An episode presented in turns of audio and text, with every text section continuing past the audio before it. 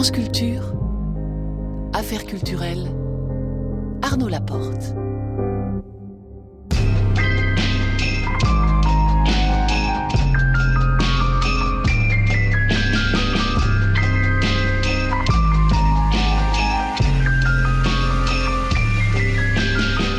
Et ce soir, nous recevons l'autrice et comédienne Camille Chamou, deux jours avant le début des représentations de son nouveau seul en scène, Le temps de vivre au théâtre du Petit Saint-Martin, à 19h20 à cours avec Marie Sorbier.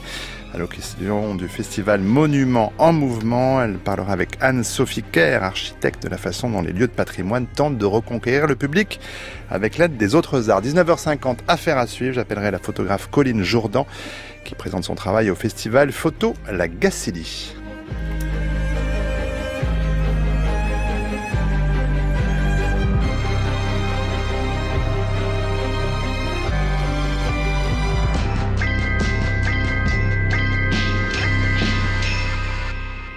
Bonsoir Camille Jamou. Bonsoir.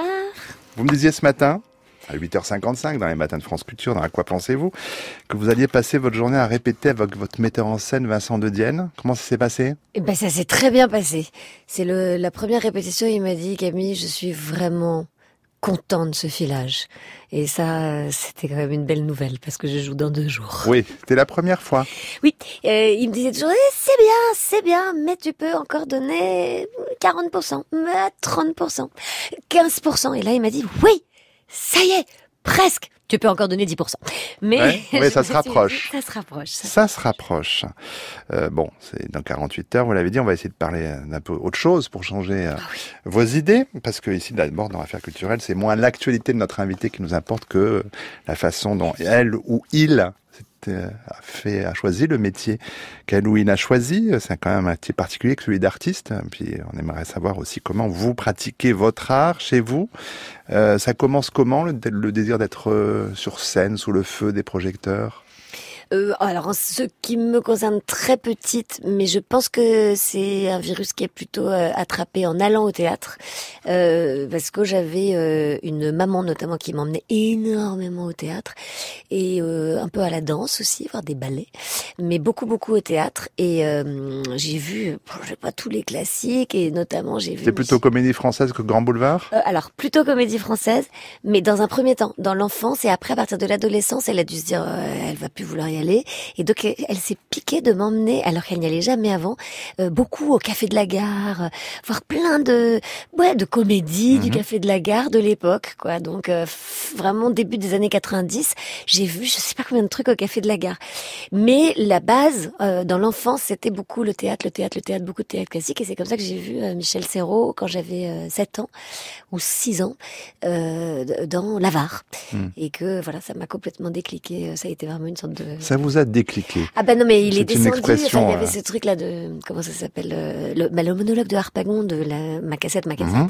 Et il descendait, il venait dans la salle. Il passait genre le long du troisième rang où j'étais, et donc j'ai vu le type se décrocher de l'écran dans une mentalité d'enfant. Cadre de scène. ouais se décrocher du truc et venir passer sur mes genoux. Pardon, mademoiselle, ma cassette, ma cassette, et chercher sa cassette, et j'étais là. Ah j'étais en amour total. Et après, j'ai répété la, une scène Harpagon, la flèche, pendant des années. Euh, et je l'ai joué à mes grands-mères dès qu'elles allaient mal et tout ça. Et voilà. Donc, euh, c'est né dans hmm. l'enfance, clairement, de la pratique de la spectatrice. Mais pour autant, ça ne vous empêche pas d'avoir suivi des études classiques, une maîtrise de lettres à la Sorbonne. Mais qu'est-ce qui vous fait alors franchir le pas et créer cette compagnie au doux nom de l'œil du guetteur? Ouais, exactement. En 2000 oui, tout à fait. Euh, ce qui me fait franchir le pas, c'est que je faisais euh, du théâtre euh, évidemment beaucoup, euh, mais dans mon temps de loisir entre guillemets, parce qu'effectivement je poursuivais des études de lettres de manière assez sérieuse. Je fais Hippocagne et c'était quand même très prenant.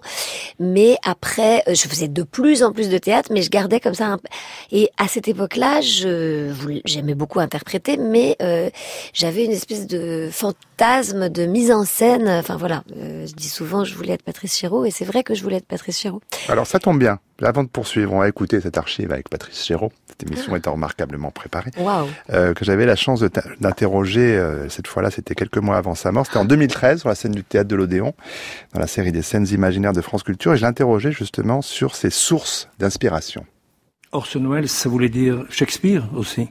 Orson Welles, ça voulait dire le théâtre. Et je pense que dans mon esprit, c'est fabriqué un, un, conglomérat entre le, théâtre et le cinéma à travers des gens comme Orson Welles.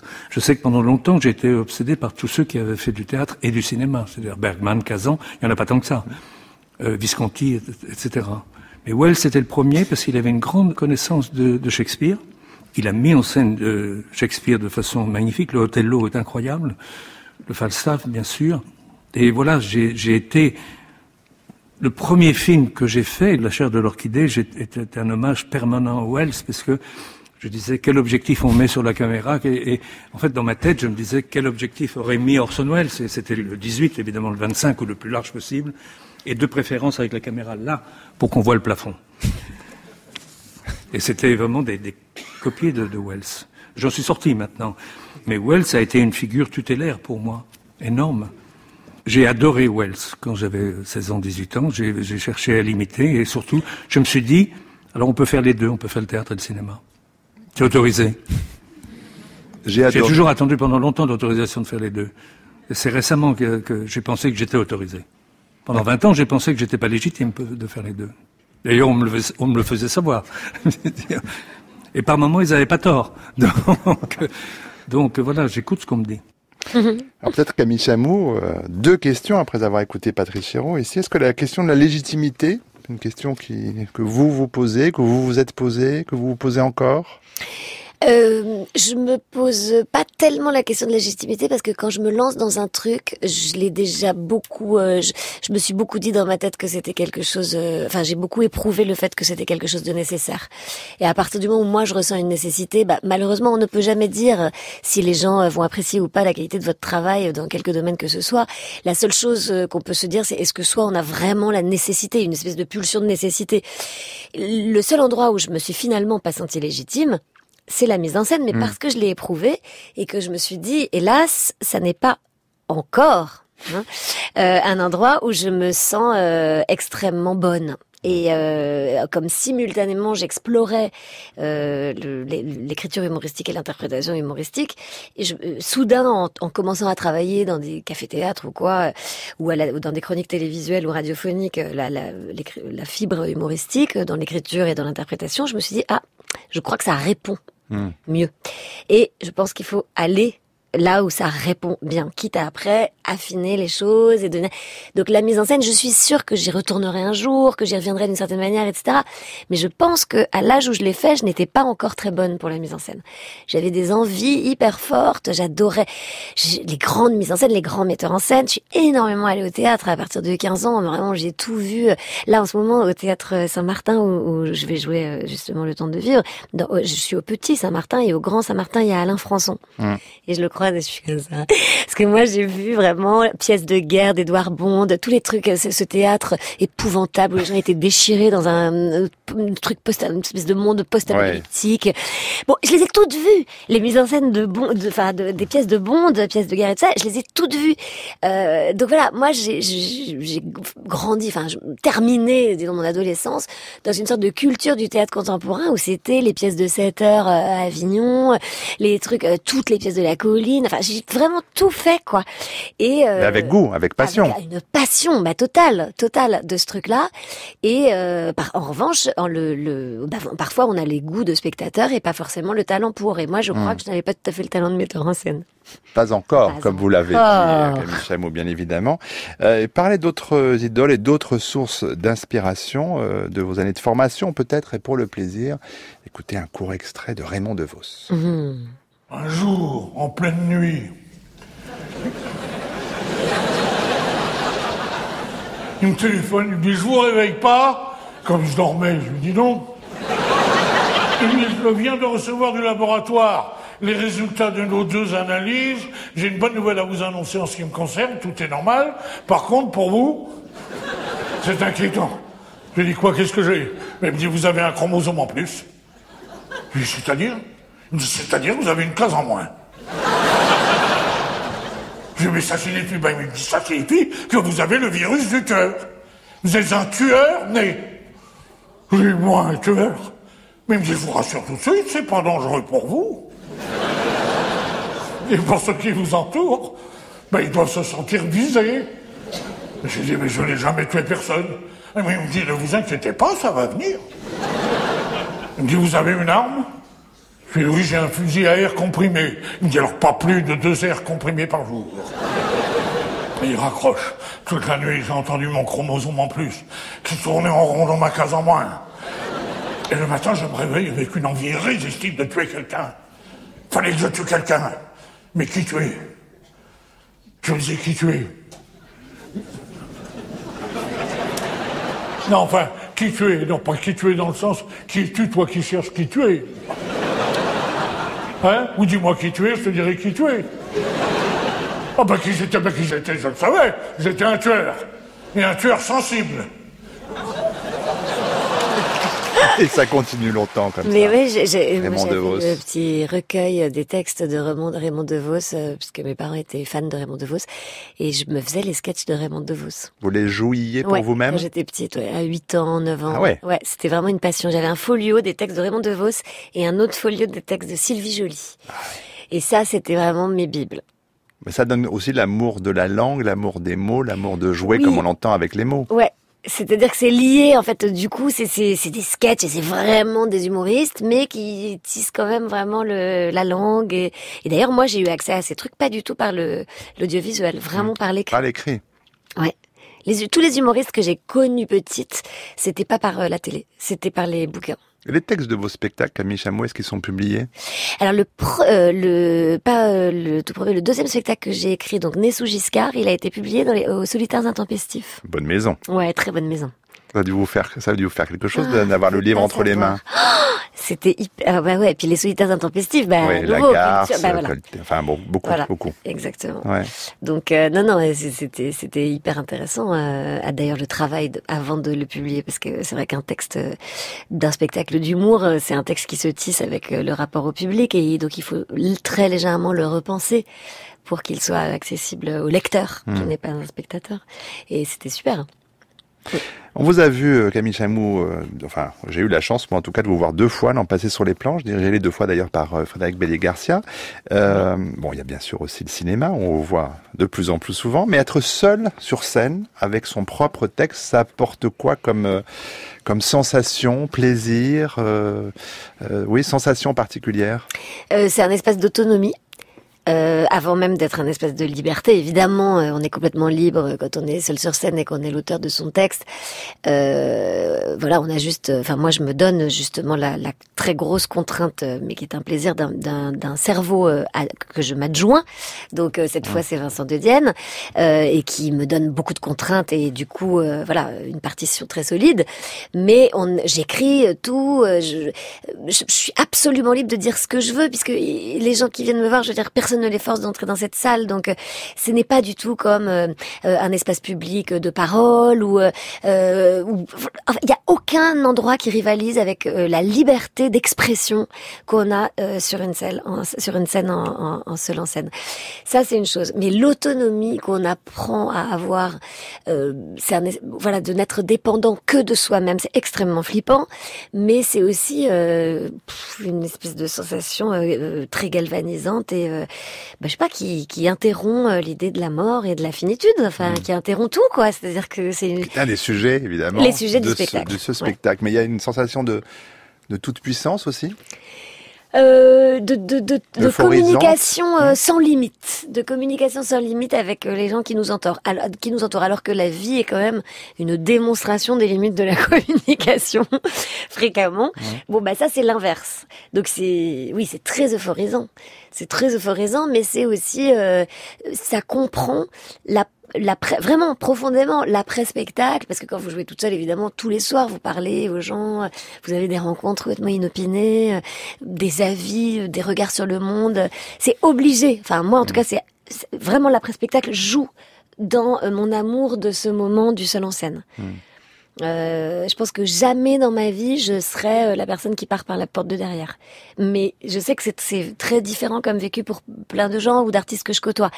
Moi, et d'ailleurs quand j'ai rencontré euh, la personne avec qui je partage ma vie aujourd'hui, mon mec actuel, il ne comprenait pas. Il me disait mais tous les soirs tu vas boire du mauvais vin rouge en mangeant de la mauvaise charcuterie avec des inconnus, ce qui pour lui vraiment est une métaphore du cercueil. Enfin vraiment, il ne comprend pas. Ouais. c'est affreux. Mmh. Et moi je lui dis il y a rien. Enfin que je trouve plus je sais que dans cette de ce moment de vie qui ne promet pas grand-chose à la mhm. base, il y, a, toujours la possibilité d'un hasard merveilleux. Enfin, ouais, voilà, d'un surgissement euh, miraculeux. Donc voilà, ça, euh, ouais. Moi, ça, ça fait partie de être libre jusque aller dans n'importe quelle conversation à la sortie. Libre de vaquer oui, bon, on verra tout à l'heure euh, que ça peut peut-être aussi vous nourrir, mais ça c'est une autre histoire. Mais une autre histoire. Euh, et à l'inverse, alors le plaisir de partager le, le, plateau avec des comédiennes et comédiens, quel genre de plaisir? Euh, C'est en ça que vaquer de l'un à l'autre de ces spectacles est, est complètement complémentaire. Il y a bon, un soulagement évidemment, mais aussi un euh, une une complicité, enfin la complicité pour le coup euh, que bah, que j'avais par exemple avec euh, Jean-Charles Glichet dans les deux spectacles qu'on a fait avec Fred Bellé-Garcia et puis mes autres partenaires, c'est un truc qui n'est pas du qu'on ne touche là pour le coup que sur scène. Et j'entendais Chéreau parler du cinéma et du théâtre. C'est vrai que c'est extraordinaire mmh. de naviguer entre les deux. En revanche, la complicité qu'on a avec un partenaire au théâtre, elle est unique mmh. parce que c'est comme un couple. C'est une complicité qui profondément, qui grandit de jour en jour. Donc c'est comme un couple, c'est hmm. risqué, ça peut basculer à tout, à tout instant, mais quand ça s'enrichit, c'est euh, bouleversant. C'est vraiment bouleversant. C'est-à-dire la façon dont vous grandissez à travers le jeu que vous donne l'autre, à travers l'autre, c'est extraordinaire. C'est une expérience extraordinaire. On va reprendre euh, notre discussion, Camille Chamou, dans une petite dizaine de minutes. Avant cela, comme chaque soir, vers 19h20, je vais faire les bip bip bip, c'est mhm. maintenant. Bip. Euh, on retrouve et on accueille dans ce studio Marie Sorbier.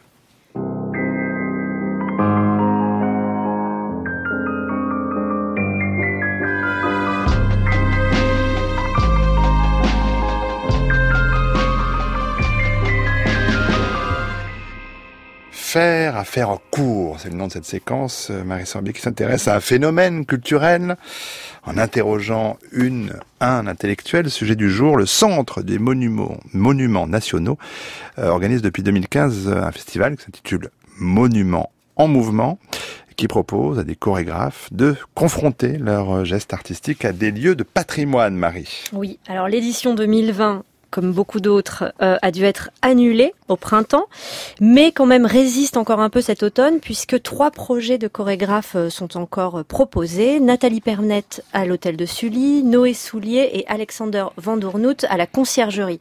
Alors nous avons voulu interroger la faculté du spectacle vivant justement à raisonner avec ces vieilles pierres et c'est Anne-Sophie Kerr, architecte et nouvelle présidente du réseau des maisons d'architecture qui nous en parle. Alors, euh, en premier lieu, par exemple, pour euh, certains architectes comme euh, Auguste Perret, l'architecture, c'est l'art d'organiser l'espace et c'est par la construction qu'elle s'exprime. Il s'agit de qualifier ce vide, de le sculpter, de l'envelopper qualitativement. Pour Pierre von Meis, l'espace ou l'intervalle entre sol, mur et plafond n'est pas le néant, au contraire. Et la raison d'être de l'architecture, c'est de créer ce creux. On pourrait dire que l'architecture, c'est donc l'art du creux.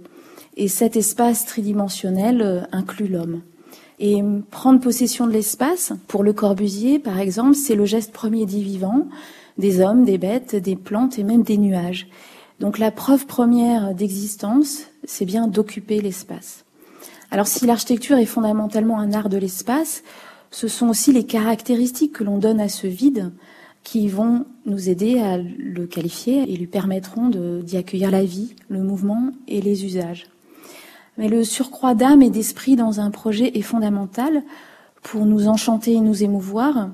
Il est donc demandé à l'architecte de nous apporter à travers sa réalisation quelque chose de plus que la froide solution d'un problème. Euh, euh, alors justement, comment amener euh, le public à s'intéresser justement à l'architecture? Et est-ce que l'apport du sensible, alors par la danse ou peut-être d'autres formes d'art, peut bah, réactiver un lien justement avec l'émotion dont vous parlez? Justement, quand les arts vivants épousent un lieu, ils nous révèlent euh, de manière plus sensible sa poétique spatiale, ses qualités oubliées, je dirais, ou non perçue par une simple déambulation. C'est une manière pertinente de revivifier des pierres endormies, de faire vibrer un, monument par le mouvement. Et la danse, étant une discipline du mouvement du corps, bah, nous amène une lecture plus dynamique de l'espace, nous informe de ses dimensions, de ses proportions. Les corps en mouvement et l'espace ainsi transportent le public dans une lecture temporelle. La question du temps aussi est importante pour euh, révéler les qualifiants spatiaux d'un lieu. Et hum, le corps, quant à lui, c'est aussi l'unité de mesure de l'architecte. Alors je prendrai comme exemple euh, pour les architectes modernes l'enseignement qui a été prodigué par exemple au Bauhaus a permis de développer une réflexion du corps euh, mouvant dans l'espace et plus particulièrement la, pédagogie de, Oscar Schlemmer pour qui la danse permet la rencontre de l'homme et de l'espace. Et hum, le Corbusier aussi a, utilisé la mesure du corps pour concevoir. Son modulor est un outil de mesure de la stature humaine et de la mathématique. Il pense l'homme comme point d'ancrage de l'architecture pour concevoir des espaces à sa mesure. Dans l'enseignement aussi, en école d'architecture aujourd'hui, il est essentiel de passer par la conscience du corps, et hum, parce qu'on habite les plans pour les projeter, pour euh, créer l'espace on projette les déplacements des, usagers et je dirais plus poétiquement, on projette le tracé des chorégraphies quotidiennes des habitants sur le plan.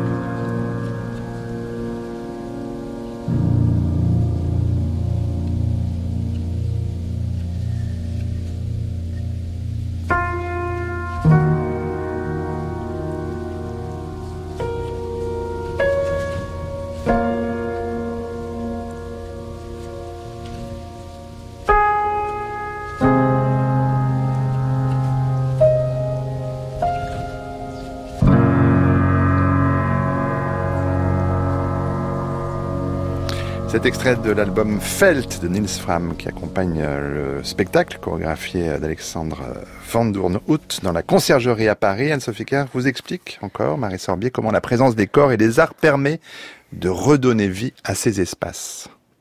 Vous parliez euh, du temps, moi c'est aussi quelque chose qui me frappe. Alors justement dans dans cet événement qui est monument en mouvement, j'ai l'impression que on fait exploser un peu cette frise temporelle, c'est-à-dire qu'on a ces vieilles pierres qui euh, d'un coup se nourrissent ou dialoguent ou correspondent avec cette création euh, contemporaine. Je pense notamment à ce que va faire Noé Soulier à la conciergerie.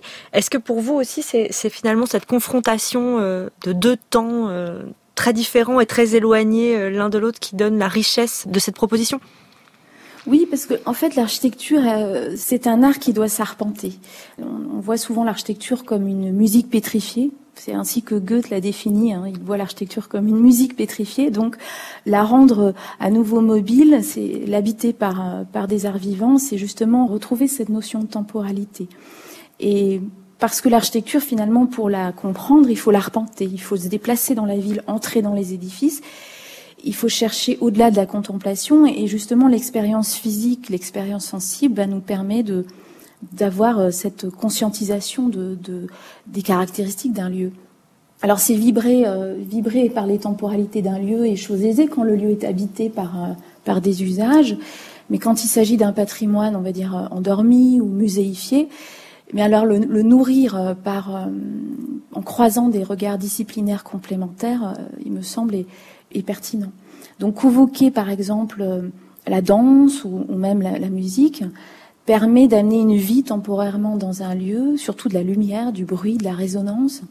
Et, c'est une manière de sensibiliser, je trouve, de manière poétique, de, de passer par le vivre finalement. Alors, c'est aussi euh, emmener le public vers une lecture active, artistique et active, et donc élever le regard. Euh, si on compare maintenant à une visite guidée euh, d'un lieu en écoutant son histoire, la jeunesse de sa construction, on va, avoir une approche très finalement analytique et descriptive, alors qu'assister à une représentation dansée, par exemple, bah, va nous inciter à habiter le lieu en même temps que la représentation et prendre place justement euh, euh, en éveil dans, l'âme du lieu réveillé. Donc selon vous, le, vous l'avez dit, hein, le corps est, est une des mesures de l'architecture et donc la danse permet de révéler un espace. Oui, parce que la danse, c'est, c'est rendre l'espace visible. Le corps euh, peut prendre la forme de l'architecture, il peut combler les interstices du lieu, faire écho à cet espace, euh, parce que le, corps emplit de ses gestes, euh, mais aussi de ses silences l'espace. Et le corps peut devenir une architecture et révéler ainsi l'espace au spectateur.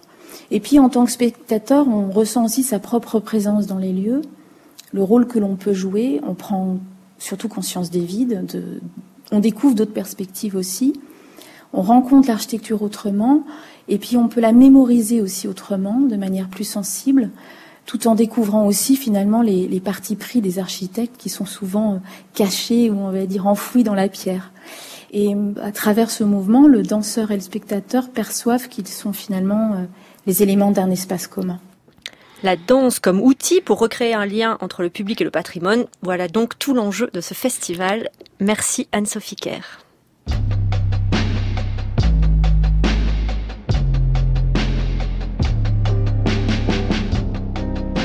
France Culture, Affaires culturelles, Arnaud Laporte. Et nous poursuivons cette émission d'affaires culturelles en compagnie ce soir de Camille Chamou qui va débuter les représentations de son nouveau seul en scène Le temps de vivre ce jeudi au Petit Saint-Martin. Comment trouver son écriture? Une question qu'on pose souvent, évidemment, aux autrices et aux auteurs qui viennent dans cette émission. Quelle est la méthode, Camille Chamou Alors, tout à l'heure, vous évoquiez ces après-spectacles où vous alliez boire de mauvais vin avec euh, des inconnus, mais c'est ça aussi, c'est des, ce sont des morceaux de conversation que vous entendez? C'est un carnet de notes dans votre sac, là euh? Alors, en l'occurrence, euh, sur ce spectacle-là, je peux vous donner un indice très précis, c'est que j'ai retrouvé une note de mon iPhone le 3 janvier 2019 donc euh, là, on est maintenant en septembre 2020. Et le 3 janvier euh, du 2019, j'ai écrit Éloge du minuteur, deux points, euh, chronomètre, euh, mettre le minuteur pour faire cesser les angoisses existentielles de mon fils. J'ai marqué ça le 4 janvier. J'avais oublié. Hein. Mmh. Et là, je l'ai retrouvé dans les notes de l'iPhone. Mmh. Donc, je, je sais que ça remonte au 4 janvier, mon idée, de, il y a un an et demi, mon idée, etc. Et après, j'enregistre des petits bouts.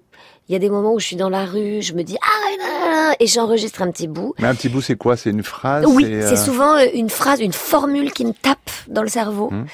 Euh, parfois, alors ah, ouais, quand vous parlez d'inspiration directe, l'inspiration la plus basique peut-être, mais euh, qui marche hein, très très très bien, euh, l'observation euh, de ses contemporains. Moi, je, je, je, vais quasiment tous les matins prendre un café à 8h40 euh, au mmh. café d'en bas. Vous disiez ce matin, le comptoir, le café, ouais, Mais c'est vrai, je le fais quasiment tout le temps. Je le fais quasiment tous les jours de ma vie. C'est pour ça que moi, j'adore les grandes villes et j'adore Paris, mais profondément, c'est parce que je tisse un réel lien. Mmh. C'est pas fantasmé avec l'espace urbain et le fait que les gens se retrouvent. J'y suis en fait, c'est un truc où je suis. Euh, donc voilà, tous bah, les matins. Le confinement vous a rendu folle ou? Ça m'a énormément manqué. La fermeture des bars. Ah, ça m'a énormément manqué. Mais moi, je suis un, petit animal euh, grégaire. J'ai besoin de beaucoup de gens autour de moi. Moi, la distanciation, etc., c'est vraiment un truc qui me pèse beaucoup. Je traîne seule, hein, pas forcément avec les gens qui m'entourent, mon mec, mes enfants ou des copains, pas forcément. Je traîne, je zone là où il y a des gens je vais choper euh, voilà euh, ce que provoque un assemblement de personnes c'est vraiment euh, c'est pas c'est pas juste une phrase. C'est ma méthode de vie en fait. Pas juste d'inspiration. Et euh, et c'est c'est je chope énormément d'inspiration là c'est sûr. Mais après je vais aussi euh, au cinéma seul et j'écoute ce que les gens disent à la sortie. Mmh. enfin voilà. Je vous dis les, les amas de personnes. Oui, mais il y a cette idée que vous avez retrouvée dans votre note du 3 au 4 janvier 2019, la question du temps, du minuteur. Ça veut dire qu'à partir de ce moment-là, ce que vous entendez, ce que vous retenez dans ce que vous entendez, c'est quand même la question du temps, la question des urgences, la question, c'est quand même plutôt ça qui va faire que ce spectacle. Ah oui, alors celui-là, il y a toujours une étincelle. Il y a toujours une étincelle. Euh, le précédent, je me souviens extrêmement bien que euh, c'était un jour où j'avais fait tout un tour du quartier pour euh, chercher une crèche, un truc vraiment euh, quotidien que vivent probablement toutes les femmes et les hommes qui vont avoir un enfant ou qui en ont un très très bas âge. chercher une crèche désespérément, et au cours de tour de mon quartier, j'avais visualisé une espèce de truc de qu'est-ce que c'était que mon quartier et le lendemain il y avait eu les attentats. Du 11 septembre dans mon quartier. Euh, du 11, euh, oui, Du 13 novembre 13 novembre, merci. Dans mon quartier, petit normal, petit bug normal. Et donc euh, voilà, et, je m'étais et c'est de cette étincelle qu'était né le spectacle. Et en fait, euh, qui avait après j'ai remis très très très vite. Et là, il y a eu ce truc du minuteur de mon fils euh, très angoissé qui apparaît un jour euh, où je me dis comment faire et je lis dans un bouquin puis le même jour une copine me dit ouais ouais faut minuter tout avec les enfants. Je me dis pourquoi faut minuter tout avec les enfants? Et là par la réflexion sur le minuteur, le chronomètre, etc. Et en fait, c'est une étincelle. Et à partir du moment où il y a eu l'étincelle, en revanche, j'ai besoin de me, me greffer. L'étincelle, évidemment, qu'elle vient de ma vie, de ce qui se passe dans ma vie. Mais à partir du moment où il y a eu l'étincelle, j'ai besoin de me brancher sur la vie des autres. C'est ça que je veux dire quand je, je prends l'inspiration ouais. partout où il y a des gens. C'est que là, il faut que je me greffe sur d'autres cerveaux, d'autres vies et d'autres trucs. Mais l'étincelle, bien sûr, elle part de ma vie, de la toute petite observation, de la toute petite faculté euh, université que représente mon existence. Ouais, après, il y a ces petites phrases que vous enregistrez, il y a des choses que vous notez, mais il est indiqué sur le, le programme de votre nouveau spectacle Le Temps de Vivre, qui démarre jeudi, je le rappelle. Un spectacle euh, écrit par Camille Chamou avec la complicité de Camille Cotin. Mais concrètement, qu'est-ce que ça signifie complicité dans l'écriture d'un spectacle Ça signifie que euh, j'avais lu à Camille, euh, qui est ma une partenaire de vie, enfin une complice de vie, euh, au-delà même de l'art. Euh, donc on se confronte tout le temps l'une à l'autre pour nos choix, nos- voilà beaucoup de choses. Et euh, je lui avais lu le texte bien avant le confinement, trois semaines avant, euh, le texte émergent, hein, euh, l'œuf du spectacle, et euh, elle m'avait fait plein de remarques comme ça à chaud. Et puis, euh, ben voilà, un soir, euh, je vais, enfin un jour, je vais euh, chez elle dans le- le- l'espèce de petite bâtisse qu'elle a achetée avec son mec et qui sont en train de retaper. On va donner un coup de peinture avec mon compagnon, on aide, voilà, et puis on se fait un petit barbecue le soir, fort de notre journée de peinture, et puis il y a l'allocution d'Edouard Philippe, et on se dit qu'on va tous rester. Donc en réalité, on a passé sept semaines ensemble. Ah oui. Donc nous et les enfants. Et c'était absolument pas prévu. On est vraiment venu passer la journée à la campagne. Et puis soudain, on était ah euh, qu'est-ce qu'on fait? Bah on reste. Et du coup, euh, on a travaillé presque un jour sur deux sur le spectacle Euh, et donc c'est pour ça que je dis avec la complicité de Camille Cotin parce que c'était pas envisageable de pas le, décrire parce que réellement c'était avec le sous le regard complice et très riche de Camille. Mais habituellement, en dehors de ce- cette écriture très particulière, vous avez des, des horaires de travail, des rituels, des lieux où écrire, euh, Ah oui, maintenant, une oui. méthode, même un crayon, un papier ou un ordinateur. Enfin, il y a des choses précises comme ça? Oui. Euh, oui. En l'occurrence, euh, moi j'écris à côté euh, de, des spectacles, j'ai une pratique d'écriture aussi pour les scénarios. Et euh, effectivement, moi, je suis très, euh, enfin, je fais, un- je vais faire un petit éloge du cadre, mais j'ai besoin d'un d'un cadre euh, et, et de, de relatifs rituels. Quand bien, je suis plutôt partisane de force-toi, mets-toi devant ton ordinateur, ne cherche pas l'inspiration et après tu vas t'y mettre. Non, il y a un cadre, il y a un lieu, comme disait Vir- Virginie euh, Woolf, Virginia Woolf, et non pas Virginie Despentes, mes deux idoles. Euh, Il y a un lieu, il y a un espace à soi. Faut avoir un lieu à soi. Euh, faut avoir donc euh, quel qu'il soit, hein, même si c'est la table au café d'en bas, mais faut avoir un lieu à soi, un lieu qu'on détermine et où on écrit. Euh, moi, en tout cas, ça m'aide énormément et un rituel. Et se mettre à écrire déclenchera euh, souvent l'écriture en ce qui me concerne. On parle du fond, euh, Camille Chamou, des sujets dont parle ce nouveau spectacle. Et pour entrer dans le vif du sujet, on va écouter là un extrait des Matins de France Culture du 26 janvier dernier, dans lequel Guillaume Erner recevait le sociologue allemand Hartmut Rosa. Ich glaube, dass seit, ähm, seit äh, dem 18. Jahrhundert sich unser Zeitbewusstsein und die Art und Weise, wie wir in der Zeit leben, vollständig geändert hat. Je crois que notre rapport au temps s'est fondamentalement transformé depuis le XVIIIe siècle. Die, ich glaube, man kann die Moderne beschreiben als ein Programm, das die Welt buchstäblich in Bewegung setzt, in immer schnellerer Je pense qu'on peut Geschwindigkeit. définir la modernité comme un processus qui met littéralement le monde en mouvement Man sieht das, qui a besoin de l'accélération. wenn man sich vorstellt, dass man äh, aus dem Weltraum die Erde beobachtet, Si l'on s'imagine considérer la Terre depuis le cosmos, dann sieht man, dass äh, seit dem 18. Jahrhundert wir sie buchstäblich in Bewegung gesetzt donc on haben. verrait que depuis le XVIIIe siècle, on l'a mis littéralement en mouvement, Mit, zunächst mit den Dampfschiffen, dann mit Da- der Eisenbahn, d'abord avec les bateaux à vapeur, puis avec le train, dann mit den Automobilen, ensuite aber avec l'automobile, mit der Metro und dem, avec les, les der, métros, der, der U-Bahn und natürlich jetzt mit den Flugzeugen. Die, et euh, aujourd'hui bien sûr avec l'avion. die Moderne setzt Welt in Bewegung Le, la modernité met le monde en mouvement. Und das Antriebsprinzip ist, dass wir Beschleunigung brauchen. Et le um principe moteur, c'est que nous avons besoin de l'accélération pour maintenir ce qui existe déjà. Vous avez compris Camille Chamou sans la traduction parce que vous, voilà. Ah, Je suis êtes, euh, tellement contente de réentendre de l'allemand, mais c'est vrai que je pratique plus du tout. Oui, j'ai fait de l'allemand euh, très très fort en Hippocampus, parce qu'on faisait carrément des dissertes. Puis Euh, sur l'allemand, Tod in Venedig, enfin c'était fou quoi. Et là, et du coup j'ai fait de la traduction en allemand. J'ai un peu perdu, mais là je comprends assez bien ce qu'il dit. merveilleuse langue d'Hartmut Rosa et surtout merveilleuse pensée. Oui. Euh, si on n'accélère pas, euh, si on s'arrête, on tombe. hein. Je résume vraiment à Oui. très très grand trait la pensée d'Hartmut Rosa, mais c'est quand même ce que vous développez, euh, Camille Chamoul. Vous avez les mêmes préoccupations que lui.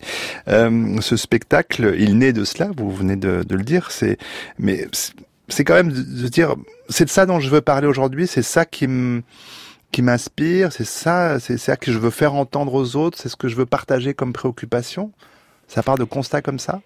Oui, euh, en réalité, il y a euh, l'amusement d'être incapable euh, soi-même, d'être inapte à une forme de sérénité ou de bonheur ou de voilà l'incapacité à faire pause que moi je vis très fort dans ma vie.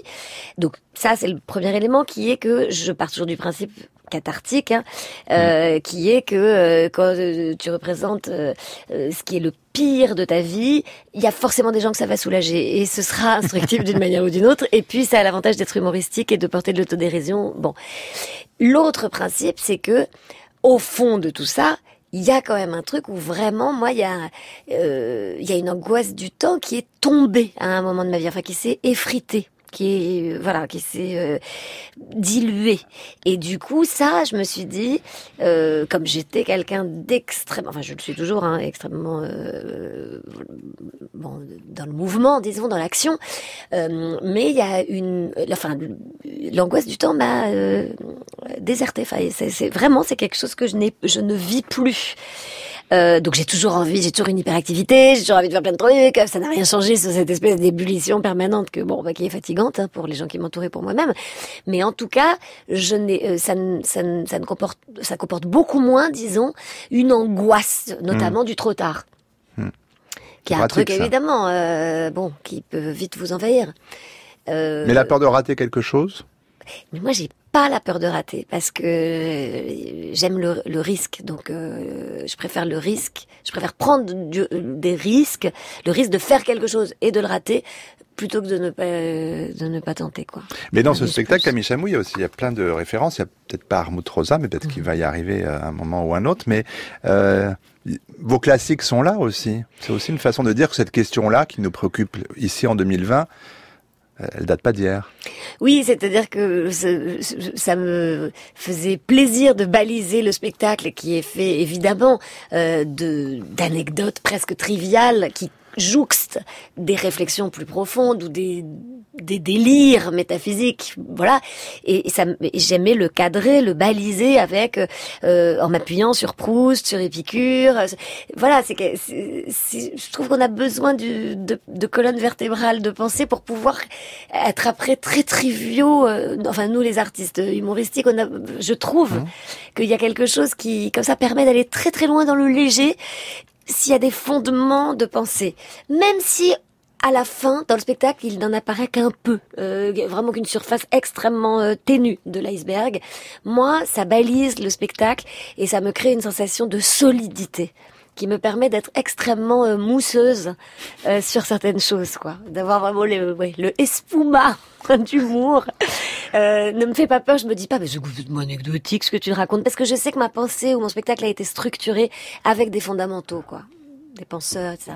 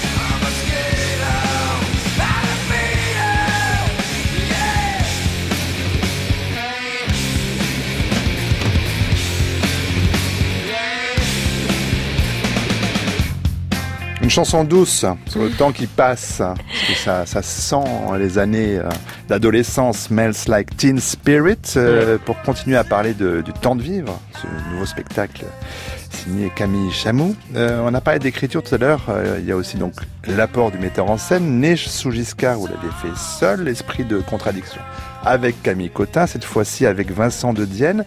Non, les- euh, pardon, Né sous Giscard, euh, c'est Marie Dompnier qui avait fait Ah, la Marie. mise en scène. Ah bah alors là, Voilà. Et on la salue car on Ah l'aime bah oui. énormément. ah bah ça, Extraordinaire artiste. euh, nous sommes au moins deux dans ce studio et euh, beaucoup autour. Pardon Marie, je ne savais pas. J'ai une mauvaise documentation. Euh, Qu'est-ce que vous...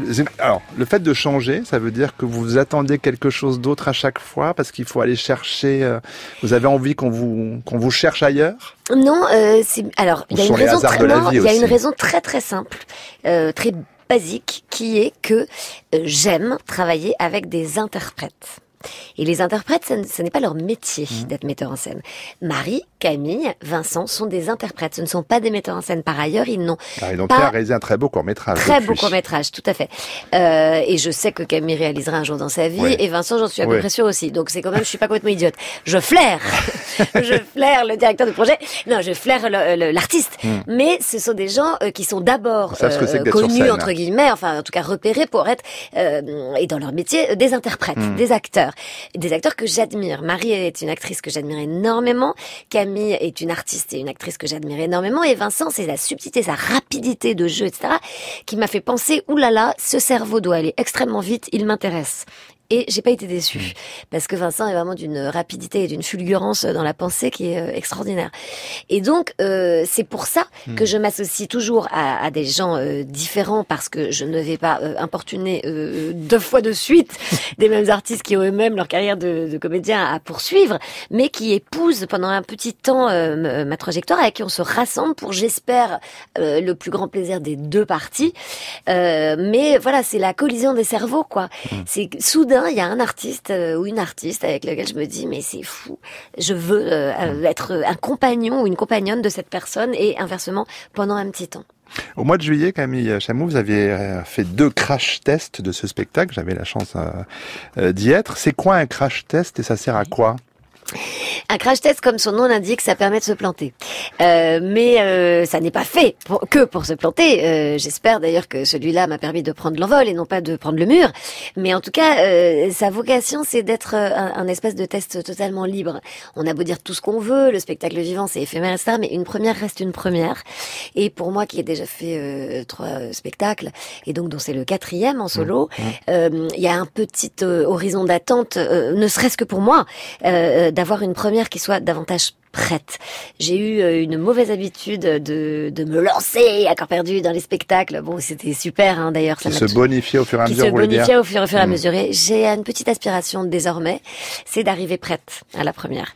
Euh, aspiration partagée par Vincent qui est un tyran et, euh, et hypermnésique, donc il sait quand je me plante au mot près.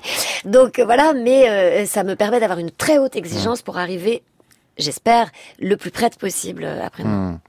Euh, le spectacle, c'est quand même un organisme vivant, parce que même si vous serez formidable dès jeudi soir, en touche du bois, et je ne souhaite que cela, euh, il continuera quand même à vivre, à Oui. grandir, à bouger encore un petit peu ou pas? Oui, alors la vocation du crash test c'était quand même vraiment ça et ça a énormément servi d'ailleurs. C'était de me laisser d'avoir un, an- un, un mois et demi de respiration après pour pouvoir corriger totalement l'écriture, la remodeler euh, et euh, épouser une forme qui me semble euh, et avoir des réflexions du public. J'ai été voir à la suite du crash test vraiment un par un les groupes de spectateurs à la sortie et j'ai recueilli énormément d'impressions et sur Insta et sur euh, les réseaux sociaux et, et dans la vraie vie.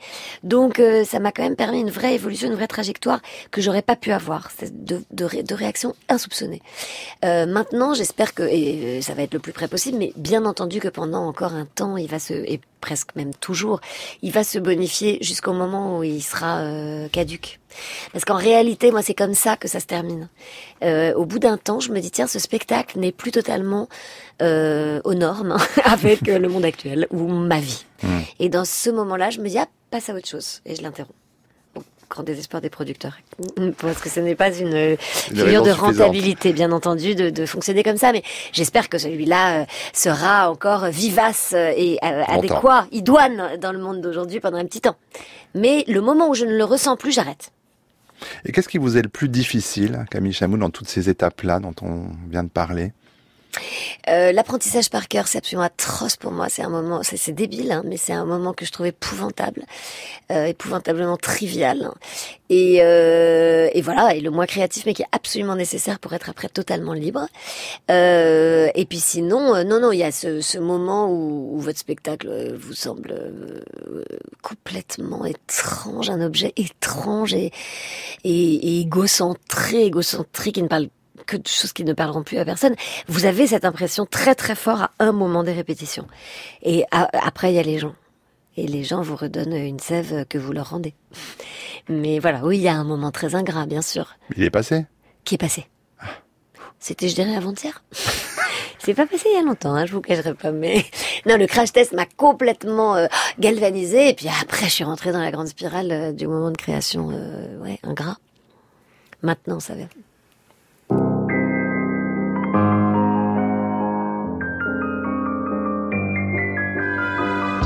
France Culture, Affaires culturelles, Arnaud Laporte. Aux alentours de 19h50, on sort de ce studio, on sort de Paris, on le fait tous les soirs, on part en région, comme on dit maintenant, ou à l'étranger. Ce soir, direction la Gacilly, dans le Morbihan, pour se tient la 17e édition d'un festival de photographie qui se poursuit jusqu'au 31 octobre. C'est un festival entièrement en extérieur, en libre accès avec trois parcours d'exposition, euh, trois parcours pensés pour s'adapter bien sûr aux restrictions sanitaires et puis en cohérence bien sûr avec les engagements de solidarité du festival envers l'environnement et aussi surtout envers les photographes. Il y a un premier volet sur les photographes euh, latino-américains, il y en a un autre sur la thématique du vivant et de la biodiversité. Un troisième euh, expose des nouveaux talents de la photo. Avec nous en ligne ce soir, Colline Jourdan, qui j'espère m'entend bien et qu'on entend bien. Bonsoir Colline Jourdan. Bonsoir.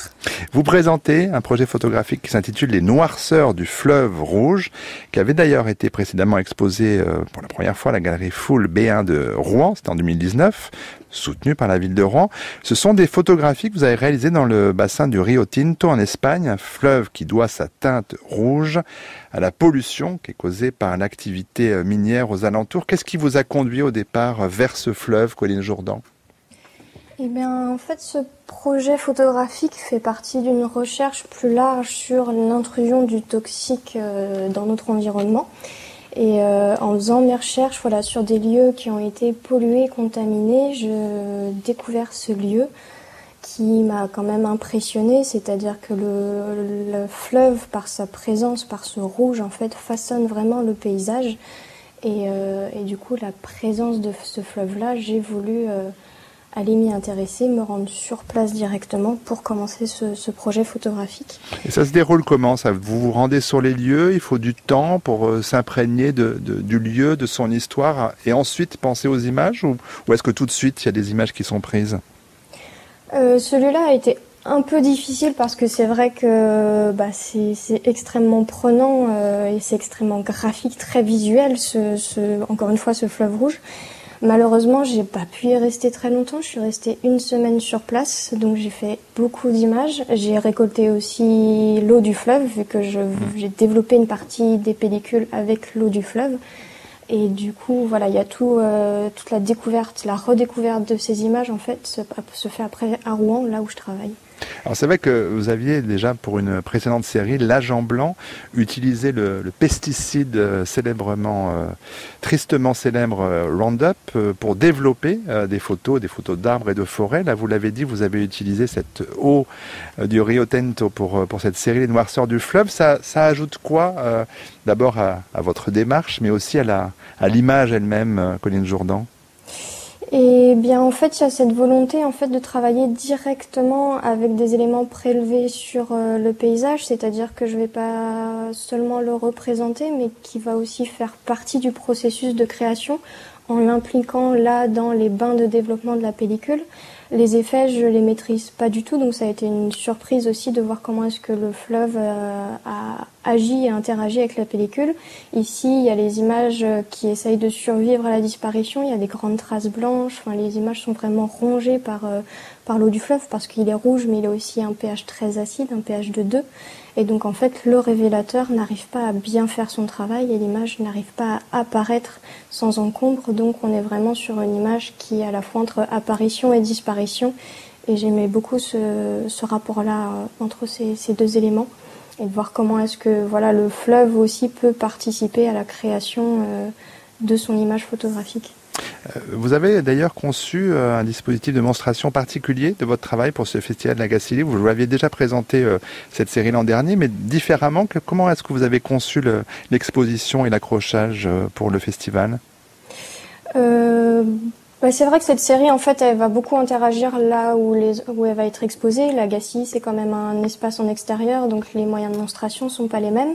Donc en discussion avec euh, Bastien Duval, qui nous a, enfin lui a fait le lien avec la Gacilly, en fait, on en est venu à ce cube euh, sur lequel moi j'expose avec ces grandes bâches. Et j'avais envie, plutôt que d'avoir les images sur euh, chaque face du cube, de proposer une installation en mouvement. Et donc en fait, euh, les images commencent sur un mur, finissent sur un autre, pour vraiment tourner autour. Et en même temps, les images se superposent les unes aux autres pour proposer un accrochage un peu plus plasticien et moins figé des images.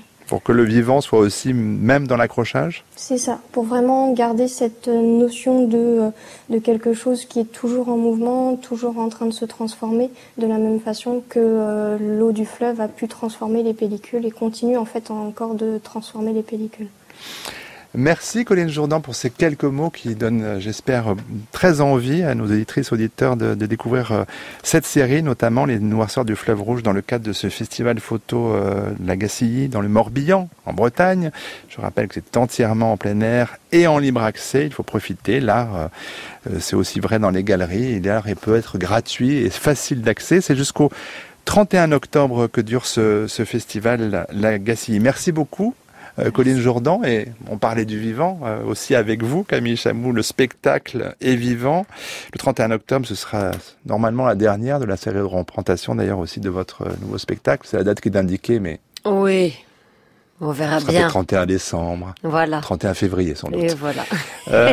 mais à propos de temps, à 48 heures de la première, est-ce que ça sert encore à quelque chose de répéter ou est-ce qu'il faut, il faut arrêter là? Ah non, moi je trouve que ça sert... Jusqu'au bout Ouais.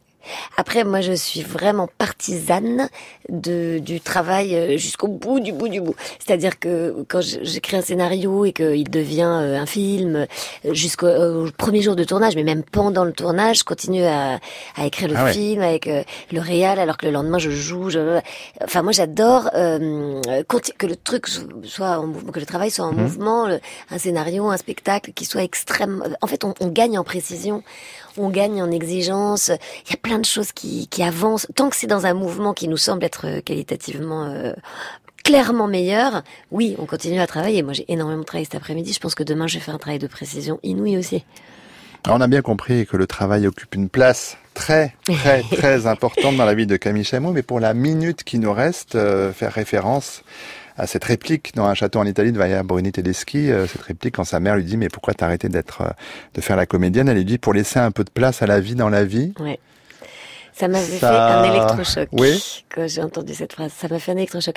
Oui, euh, je pense que c'est euh, la meilleure euh, leçon, je sais pas, chose que j'ai entendue dans les dernières années, parce que effectivement, pour tout, y compris pour être un artiste, faut laisser un peu de place à la vie dans la vie. Il n'y a pas d'art qui se nourrit que d'art. Enfin, en tout cas, je, dans, dans, ce que je fais moi, bien entendu, je ne donne aucune mmh. leçon, mais dans, dans, ma perception. Et euh, par ailleurs, euh, en dehors de, de, ça, il y a quand même un tout petit euh, espoir d'accès au bonheur qui n'est pas essentiellement nourri par la seule pratique de l'art. Et oui, il faut faire un petit peu de place à la vie dans la vie. Mais c'est pas toujours facile.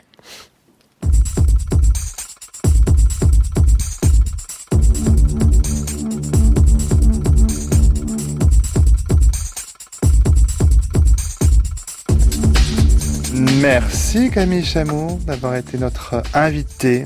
C'était un plaisir. Vous débuterez ce jeudi les représentations de votre nouveau seul en scène, Le Temps de vivre au théâtre du Petit Saint-Martin, mise en scène Vincent de Dienne. Affaires culturelles, c'est une émission qui est rendue possible grâce à Issa Toundoy, Marie Sorbier, Boris Finot, Anouk Minaudier et Hugo Altmaier. La prise de son ce soir, c'était Marie-Claire Oumabadi et la réalisation Alexandre Fougeron.